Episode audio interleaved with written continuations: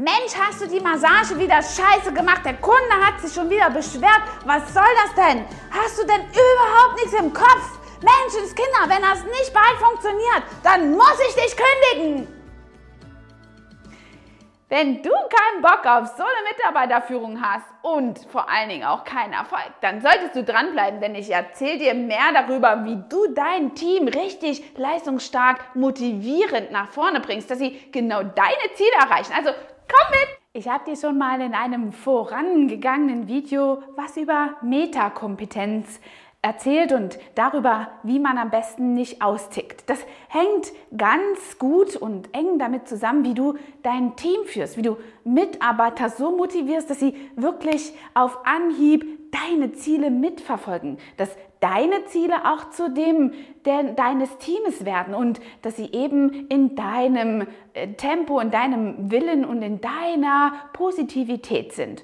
Dafür kannst du allerdings nicht so rumschreien und das bringt überhaupt nichts. Dieser Führungsstil ist ein männlicher Führungsstil, sehr autoritär, den man heute nicht mehr anwendet. Du hast aber vielleicht schon in der Vergangenheit den ein oder anderen ekelhaften Chef gehabt. Als ich in meinem ersten Berufsleben Krankenschwester gelernt hatte, hatte ich so genau eine Oberschwester.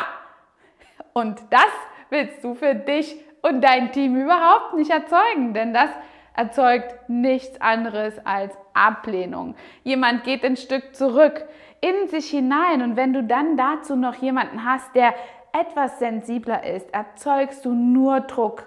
Und was bringt dir das im Geschäft?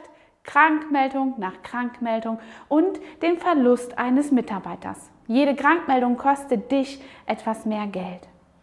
Ja, aber was kannst du nun für einen Führungsstil an den Tag legen? Es nützt ja auch überhaupt nichts, immer nur schön zu streicheln. Liebe Sabine, bitte versuch das doch etwas besser zu machen und ja, überleg doch noch mal und dieses und jenes, das würde doch viel besser passen, wenn du das doch mal erreichen könntest.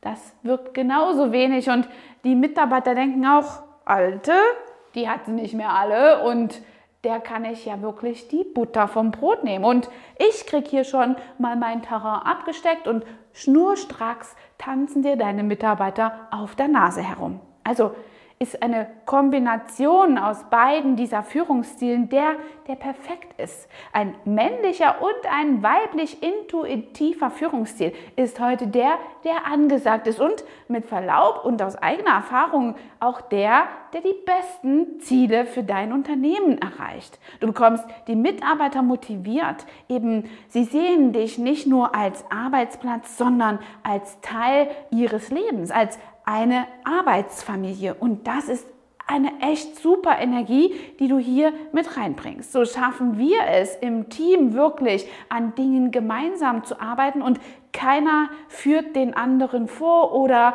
jeder steht für den anderen ein, weil wir alle ein gemeinsames Ziel verfolgen. Und das möchte ich dir einfach mit auf den Weg geben, dass du dir einfach wirklich überlegst und hier einige Führungskompetenzen an den Tag legst, wie man eben autoritär rüberkommt, aber trotzdem sehr intuitiv und einfühlsam deinen Mitarbeitern gegenüber ist. Hab ein offenes Ohr für Probleme, wenn sie eben sich auch auf die Arbeit auswirken. Das ist immer ein dünnes Eis, weil du bist ja kein Therapeut. Unter Umständen kannst du hier vielleicht auch Dinge lostreten, die du lieber als Arbeitgeber nicht losgetreten hättest. Aber zu, bis zu einem gewissen Maß kannst du Probleme von deinen Mitarbeitern ja nachvollziehen und versuchen zu verstehen.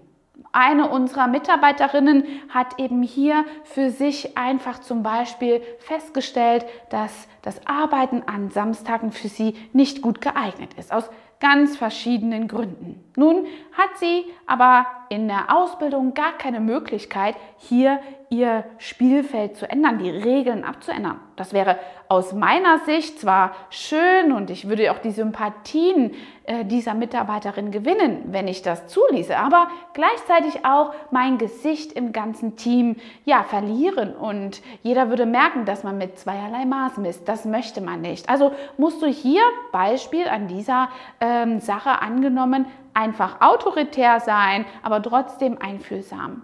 Besprecht das mit der Schülerin oder mit äh, der Mitarbeiterin, dass für diese Zeit, für diesen Zeitraum keine andere Möglichkeit besteht, als sich an die Regeln, die einmal aufgestellt worden sind, zu halten.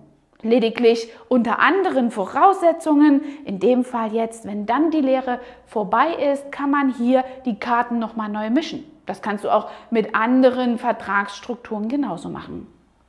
Eine wichtige oder eine ganz einfache Möglichkeit herauszufinden, wie gut dein Mitarbeiter Loyalität deinem Unternehmen entgegenbringt, ist zum Beispiel auch eine Weiterbildungsmaßnahme.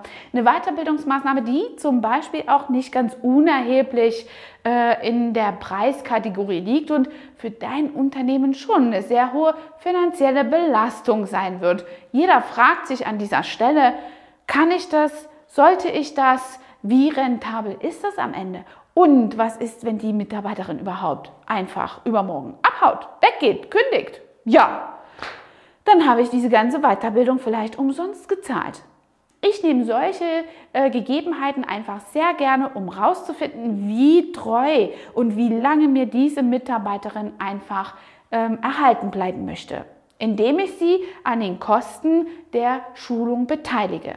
Natürlich gehe ich als Arbeitgeber erstmal in Vorlage, aber beteilige sie daran, wenn sie früher aus dem Unternehmen ausscheidet. Dafür gibt es eine Formel, wir legen das mal hier unten rein, was da zum Beispiel für eine Passage in dem Arbeitsvertrag stehen könnte. Könnte, also es ist äh, keine Rechtsberatung an dieser Stelle, nur ein Vorschlag, wie wir das in unserem Unternehmen lösen.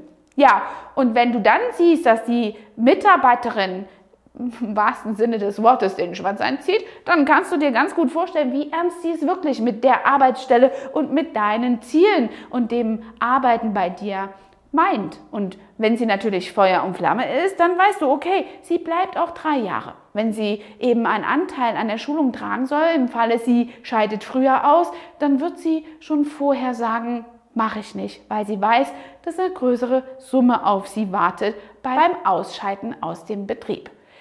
Ja, eine intuitive weibliche Führungsmethode, die trotzdem sehr klar strukturiert aber ruhig ist, die auch manchmal die Kraft der Tränen außen vor haben kann. Wir Frauen sind ja einfach so, was uns die Mitarbeiter entgegenbringen, manchmal auch mit etwas Druck und der Kraft der Tränen durchzusetzen. Das musst du einfach hier an dir abprallen lassen. Schau einfach mal genauer hin, was du für eine Führungspersönlichkeit bist und dafür kannst du den Persönlichkeitscheck nehmen. Den gibt es ganz einfach auf Google. Gib dort mal ein 16, also 16 Personality und du findest mehr über deine Führungsqualitäten raus und überhaupt über deine Persönlichkeit. Du kannst das natürlich auch reverse mit deinen Mitarbeitern machen. Das ist ein echt toller Tipp, den ich dir in einem meiner vorangegangenen Videos schon mal gegeben habe. Greif darauf zurück, denn es erzählt mehr über dich und deine Entwicklung als Unternehmerin und Führungskraft. Ich hoffe, das hat dir weitergeholfen. Also bitte vermeide in Zukunft die Leute einfach anzuschreien. Aber vergiss nicht, die Glocke zu abonnieren und damit einfach nichts mehr hier auf dem Kanal zu verpassen.